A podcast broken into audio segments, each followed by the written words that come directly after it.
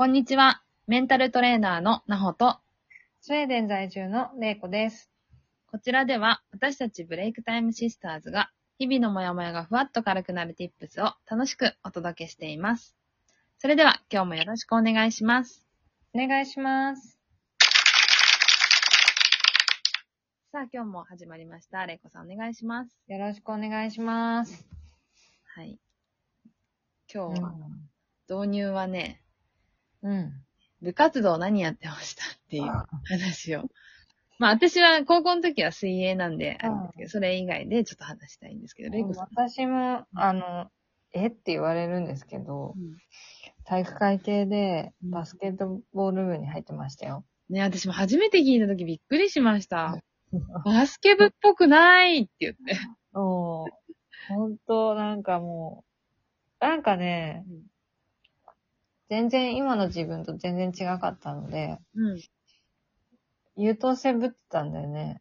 ね、えー、そうなんだ。それで、なんかやっぱり、なんか頑張んなきゃ頑張んなきゃっていうのが強くて、うんうんだからなんか、部活やって、うん。うん。勉強もして、まあ、中学ぐらいまでは一応なんか、成績も上位で、ねえ、すごーい。で部部活もなんか、部長とかやってみたりとかして、みたいねえ、かっこいい。な。なんか、でも、うん。なんかその頃の部活って、まあ、私昭和生まれなんだけど、あのーすごいこう、休みがないよね。うん。うん。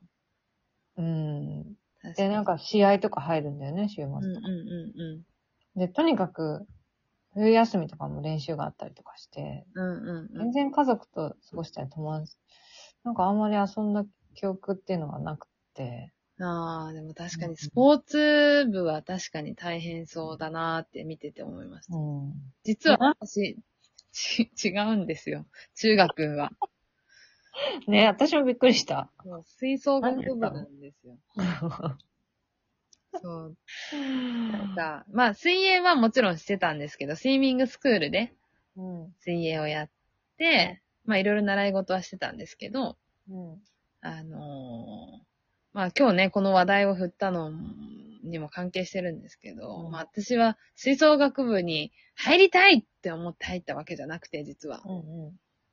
あの、その中学校が何かしら部活に入らないとうん。卒業させないっていう方針で、嬉しいね。本当に、うんその意味がよくわかんないんですけど、ねそう。まあ今はもうね、そんなのはなくなってるんですけど、私の中学校も。だけど、あの、その頃はそれがあったんで、うん。まあちょっと、あの、可愛いサックスを吹きたくて、見た目可愛いしかっこいいし、みたいな。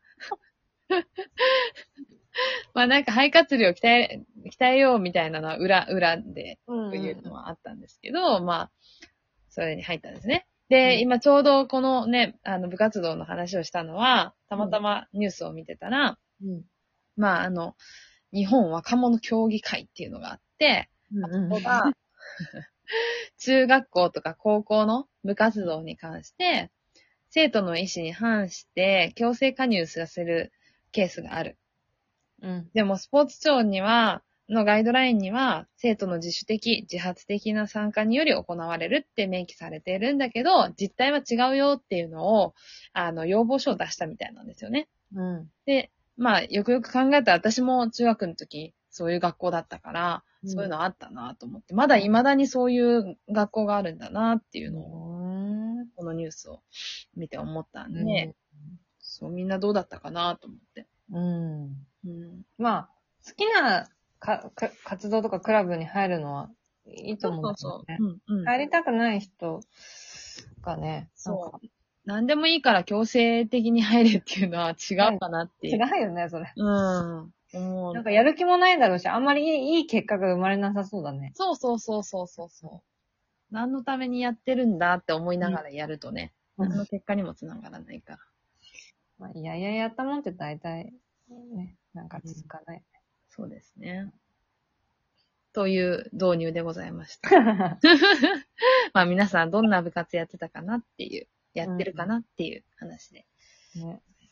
だはい。そしたら今日のテーマに行きたいと思います。はいえー今日は、ざわつくポイントに答えあり。というテーマでいきたいと思います。ざわつくポイントね。なんかその、うん人がややってる、あの、うん例えば何でもいいんだけど、まあ、うちの夫が言ってる、言ったこととか、うんうんうんうん。やってることとかにう、んイラッとかしたりするのよ。私も。さあもうね、ありますよね、日頃ね、そういうこと。あるじゃない？うんうん。で、でもなんかそこのイラッとか、ざわつ、心がざわっとしたり、もやっとしたりするところに、うん。あの、そそこが重要で、うん。あの、そこを深掘りしていくと、うん。あの、楽になるポイントが必ず見つかるっていうか、うんうんあの、その人に対してざわついてたり、ムカついてるんじゃなくて、その人が言ったこととか、その人がした行動にうん。自分が反応してるだけなんだよね。うん。うん。なので、うんあの、自分はその行動の何、行動を見てて、どういうふうに映るのか、それが。うんうんうん。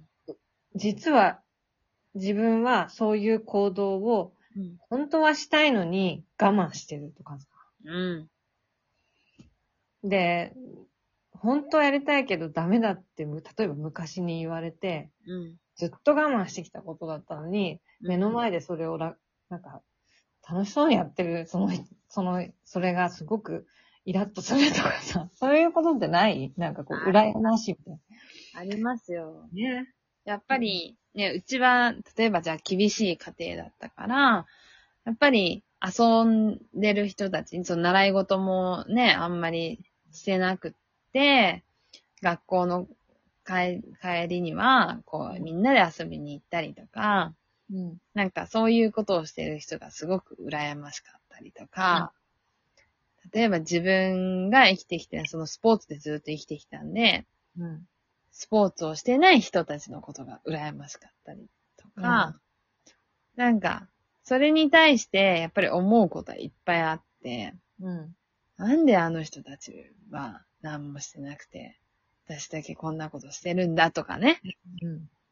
なんかいろんなことを考えるし、なんかしそれに対して、まあ例えば人との付き合いでもそうだけど、うんあの、こういうとこあるよね、ああいうとこあるよねって自分のことを指摘された時とか、うん。うん。やっぱり、うん、ざわざわっとしますよね。うん。うん。いや、わかってるんだけど、みたいな感じになっちゃう。でも実は、あの、それをちゃんと理解すれば、うん。言われてることを、あの、受け止めるとかという言葉とはまた違うんだけど、うん。ちゃんとなんかこう、理解することができれば、うん。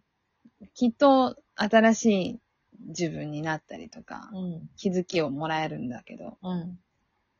例えばね、自分がなんでこういうことをしてるのかとか、うんなんでスポーツをしてるのかなんでこんな風に思ってるのかみたいなことを考えるって難しいじゃないですか。うん。うんやっぱその時にやってることだったり考えてることに向き合うことって難しいんで、うんやっぱり言われた時に、それを深く考えるっていうことはすごく重要だなっていうのは、うん。私もこう人付き合いをしていく中でやっぱり学んだことですね。うん。うん。自分に言われてるんだよとか。うん。うん。うんなんか、そうね。うん多分、あのー人、人、気になるポイント、気にな、自分が気になってるってことは、うんえっと、自分がき、自分、実はその、その人じゃなくて自分が気にしてることなんで、うんうん。なので、なんかそこをなんか突き詰めて考えていくと、多分楽になるポイントは必ずあるなーって。そうですごいわかりますね。うんなんか、私とかってすごい明るいキャラで、活発なキャラだけど、なんかそれが悪く映る時ってあるんですよ。